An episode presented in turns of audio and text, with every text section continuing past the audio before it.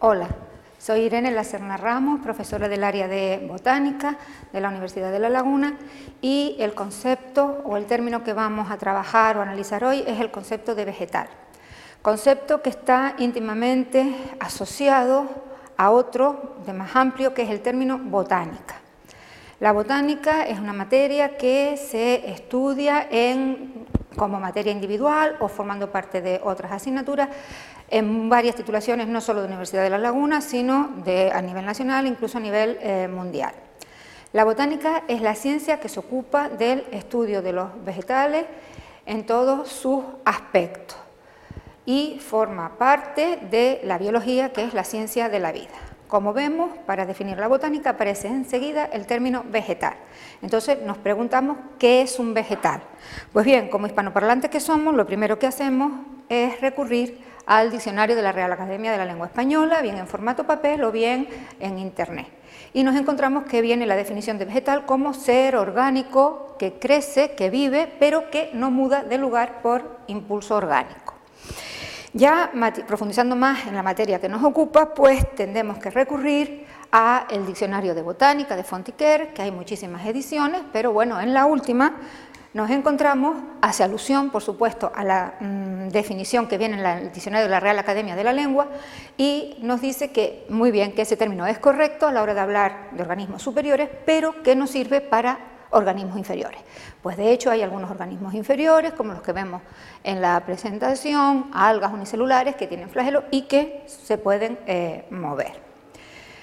Por tanto, pues hay eh, distintos caracteres que se han venido utilizando desde siempre para intentar definir los vegetales, como son la pared celular, la nutrición y la sensibilidad.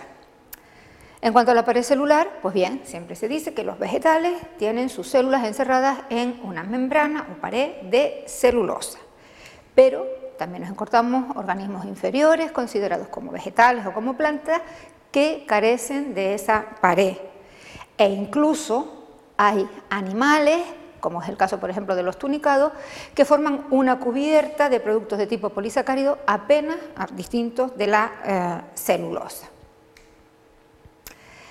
En cuanto a la nutrición, también siempre se han definido los vegetales como seres autótrofos, es decir, que realizan, mm, sintetizan su propia materia orgánica porque tienen clorofila y la sintetizan a través de la fotosíntesis, mientras que los animales, al no tener clorofila, no pueden realizar la fotosíntesis y no sintetizan la materia orgánica.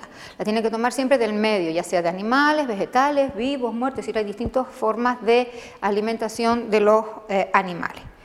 Pero eso es del todo cierto. ¿Y qué pasa con las plantas parásitas? Hay plantas, dejamos al margen los hongos, que ya hablaremos de ellos después, que siempre son heterótrofos, bien parásitos o simbióticos, pero también hay plantas con flores que viven parasitando a otras plantas, con lo cual este carácter tampoco nos sirve para definir a todos los vegetales. En cuanto a la sensibilidad, pues siempre se dice que los vegetales no tienen sensibilidad, mientras que los animales sí son sensibles.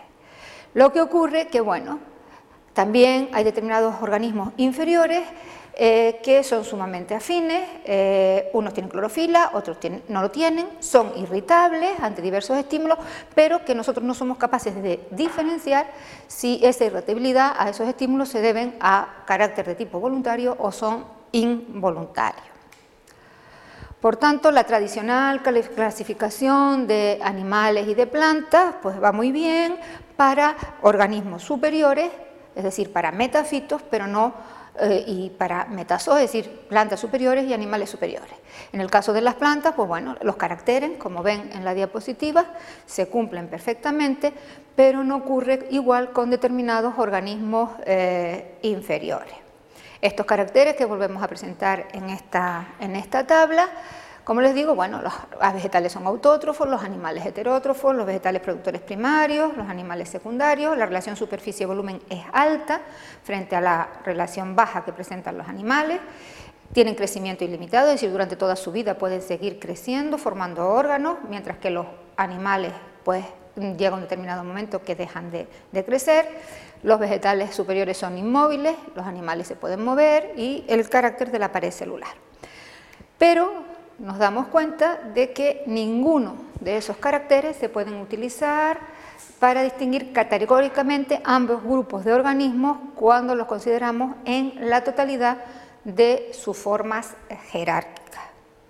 Es decir, después de haber intentado definir o delimitar el término o el concepto vegetal, llegamos a la conclusión de que esa expresión carece de una significación científica precisa. Es decir, no se puede generalizar, sino hay que puntualizar. Tanto es así que esa clasificación de hace siglos, de dividir los organismos eh, vivos en plantas y en animales, realmente hoy es puramente anecdótico, es decir, eso ha pasado en la historia, y hay varios, los organismos se dividen en varios reinos, hay distintos sistemas de clasificación de distintos autores, pero el más utilizado por la mayoría de los autores, sobre todo de los botánicos, es la clasificación de Margulis y de Schwartz, que considera cinco reinos. Moneras, son seres procariotas, bacterias, cianobacterias, etc. Protoctistas, hongos, plantas y animales. Y por tanto, pues la botánica, en su sentido más tradicional, es la que se ocupa del estudio de cuatro de esos cinco reinos.